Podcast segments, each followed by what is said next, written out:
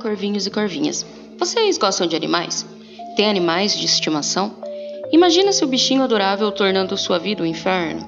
O tema de hoje explora justamente isso, e vou indicar filmes de terror com animais assassinos como protagonistas.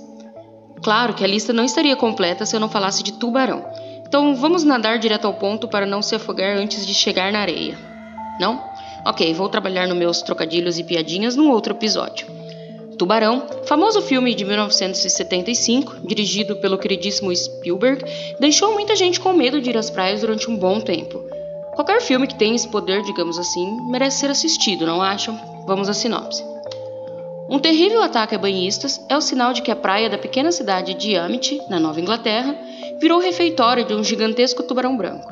O chefe de polícia, Martin Brod, quer fechar as praias, mas o prefeito não permite, com medo de que o faturamento com a receita dos turistas deixe a cidade sem recursos. O cientista Matt Hooper e o pescador Quint se oferecem para ajudar Brod a capturar e matar a fera, mas a missão vai ser mais complicada do que eles imaginavam. Gente, hoje em dia é bem comum vermos filmes de tubarões assassinos com uma inteligência quase humana. Temos mais um na lista de hoje, porque funciona. Mas Tubarão é inovador. Nenhum outro filme tinha apresentado antes um tubarão tão realista e medonho, e o filme acabou ganhando algumas sequências: Tubarão 2, 3 e Tubarão A Vingança. Eu gosto de todos os filmes da franquia, mas o primeiro é de longe o melhor. O drama, o frenesi, o tubarão que não é mostrado a todo momento, criando uma expectativa, um suspense. E quando a fera é finalmente mostrada, ela é muito, muito mais do que a gente imaginava. Para um filme de 75, devo parabenizar os efeitos práticos e especiais desse filme, porque não é fácil reproduzir um tubarão gigante tão realista e assustador. O filme estreou com 7 milhões de dólares no fim de semana e recobrou seus custos de produção em apenas duas semanas. Em apenas 78 dias após o lançamento, o filme superou O Poderoso Chefão como o mais bem sucedido nas bilheterias da América do Norte, superando inclusive a produção de 86 milhões de dólares. O filme também entrou para a história por ser o primeiro a superar a marca de 100 milhões de dólares em bilheterias norte-americanas. O relançamento em cinema em 1976 e 1979 totalizaram 133 milhões de dólares em bilheterias. No Brasil, o filme chegou em dezembro de 75 e conseguiu atrair mais de 13 milhões de pessoas nos cinemas brasileiros, tornando-se o filme mais visto no país até o lançamento de Titanic, em 97. Vale muito a pena assistir e com certeza você vai ficar com medo de nadar por um tempo. O próximo filme até poderia estar na nossa lista de filmes trash que você deveria assistir. No entanto, quando se trata de Hitchcock, os filmes são sempre muito mais do que isso. E Os Pássaros, de 63, é um clássico e conta a história de Melanie Daniels, uma bela e rica socialite que conhece o advogado Mitch Brenner em um pet shop e fica interessada nele. Após o encontro, ela decide procurá-lo na cidade de Bodega Bay, na Califórnia, onde Mitch costuma passar os finais de semana. Entretanto, Melanie só não sabia que iria vivenciar algo assustador. Milhares de pássaros se instalaram na localidade e começam a atacar as pessoas. O filme é muito mais do que isso, e o diretor propõe a todo momento, além de cada detalhe ou interpretação, o estudo do ser humano e o convívio primitivo com outras espécies. A maneira como os seres humanos reagem e como decidem enfrentar a crise é o ponto alto do filme. E o diretor trabalha muito com diálogos, que prova que o principal é realmente o homem e não as criaturas. Mas também não quero dar muito spoiler, vale a pena assistir.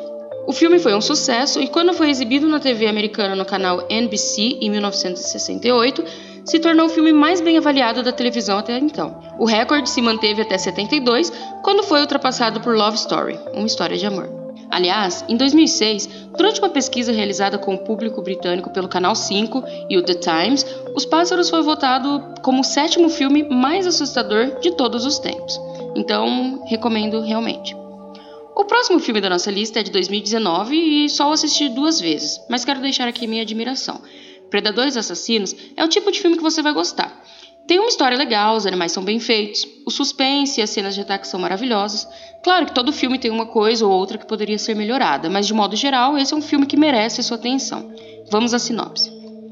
Uma mulher e seu pai ferido ficam presos pelas águas da enchente em sua casa durante um furacão. Com a tempestade aumentando, eles logo descobrem uma ameaça ainda maior do que a água: um ataque implacável de um bando de jacarés gigantes. Sim, jacarés. Não são super exagerados como a maioria dos filmes com animais, que só querem surpreender e assustar com exagero. E a situação é bem real. Sabemos que na Flórida, onde ocorre a tempestade no filme, é um lugar já conhecido por ser lar de muitos jacarés e não é difícil que durante uma tempestade alguns sejam arrastados até as casas, que deveriam estar vazias. Mas nossas personagens acabam não tendo tanta sorte.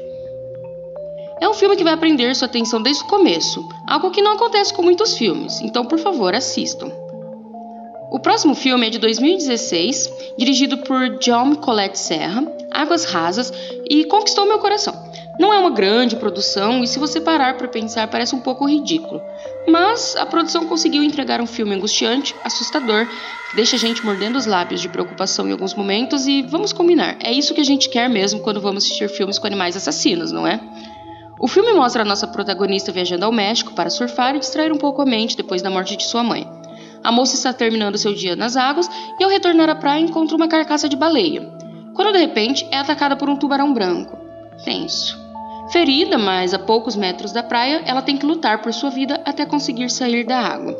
O filme é todo nessa pegada de sobrevivência e o tubarão parece até ser inteligente, a parte mais sem noção do filme, mais perdoável. Vale a pena ficar uma hora e meia em frente à TV. O filme é bem tenso e eu recomendo. O próximo filme da nossa lista garante a presença de Stephen King aqui mais uma vez, cujo O Cão Assassino, que vai te fazer ter medo de cachorros, mas só por um tempo, porque animal é tudo de bom, né? É um dos melhores filmes da minha infância. Dirigido por Lewis Stig, que também dirigiu outro filme baseado em livros de King, Olhos de Gato, vale aqui uma menção honrosa ao filme que, apesar de não ser exatamente sobre animais assassinos, é muito bom. O filme conta a história de Cujo, claro, um cachorro muito bonzinho, até ser mordido por morcegos vampiros e contrair raiva.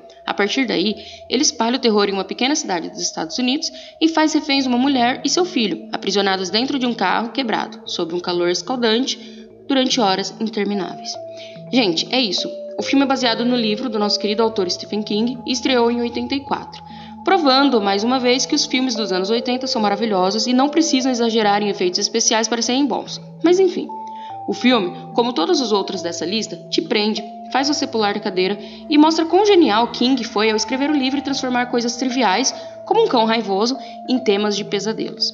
É um filme simples, uma boa fotografia e merece ser assistido. Aliás, essa lista não é apresentada em ordem de preferência, mas se eu precisasse citar meu filme favorito daqui, e o filme que eu acho que vocês deveriam assistir agora antes de qualquer outro, cujo é esse filme. Claro que eu vou falar de Anaconda aqui. Não é o melhor filme da minha vida, mas o primeiro filme, de 97, dirigido por Luiz Llosa, é incrível. E se você nunca assistiu, mude isso. Uma equipe de filmagem chega à Amazônia para fazer um documentário sobre uma tribo local. Guiados pelo misterioso Paul Sarone, o grupo descobre que está envolvido em uma perigosa caçada serpente rara e gigantesca, conhecida como Anaconda. O jogo vira quando o grupo percebe que o animal é inteligente e tem um plano bem elaborado para devorar um a um. Ok, nós sabemos que a cobra é realmente muito grande comparada às outras com as quais estamos acostumados, mas a Anaconda exagera um pouco. No entanto, o que pode ser muito ruim em outros casos acaba sendo perfeito nesse filme. É legal se assustar com a presença da cobra e saber que ela pode estar em qualquer lugar torna o filme muito interessante. Você acaba mergulhado nesse universo, gritando com as personagens que não percebem que a cobra está bem ali atrás delas. Bem angustiante. O filme foi indicado algumas estatuetas. De framboesa, não o Oscar, não é tão bom assim, mas a bilheteria foi boa. E hoje, 23 anos depois de seu lançamento, é lembrado com carinho pelos fãs que, como eu, cresceram assistindo Anaconda na TV. Ah, importante mencionar aqui que o filme subsequente, Anaconda 2, 3 e 4, não tem muito a ver com o original, não.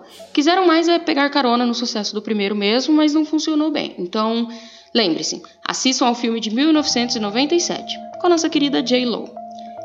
Quem me conhece sabe que um dos meus grandes sonhos é visitar a Austrália, para poder nadar com tubarões e conhecer os crocodilos. E a causa disso é o filme de 2007, dirigido por Greg McLean, Rogue, Morte Súbita, Assisti ao filme quando tinha 14 anos e desde então assisto pelo menos uma vez por ano. É muito bom mesmo, super recomendo. O filme não aposta naquela baboseira de violência gratuita e muito sangue com ação exagerada, como muitos outros filmes desse subgênero fazem. Pete McKell é um escritor americano especialista em guias de viagens.